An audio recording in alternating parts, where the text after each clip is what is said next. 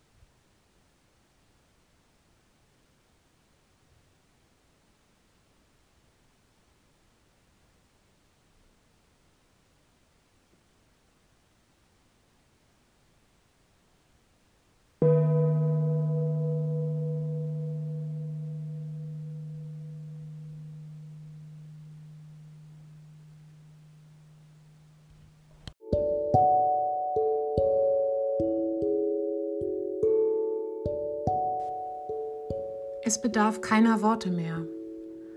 Lerne die Welt um dich herum ohne Worte zu erfahren. Kommuniziere ohne Worte. Lerne durch dein Wesen zu kommunizieren. Prüfe genau, ob das, was du sagen möchtest, wirklich gesagt werden muss. Du musst dich nicht erklären. Die Kraft dieses Vollmonds verleiht dir Selbstbewusstsein und Größe. Nicht zu verwechseln mit Überheblichkeit. Ich freue mich auf dich das nächste Mal. Deine Mara.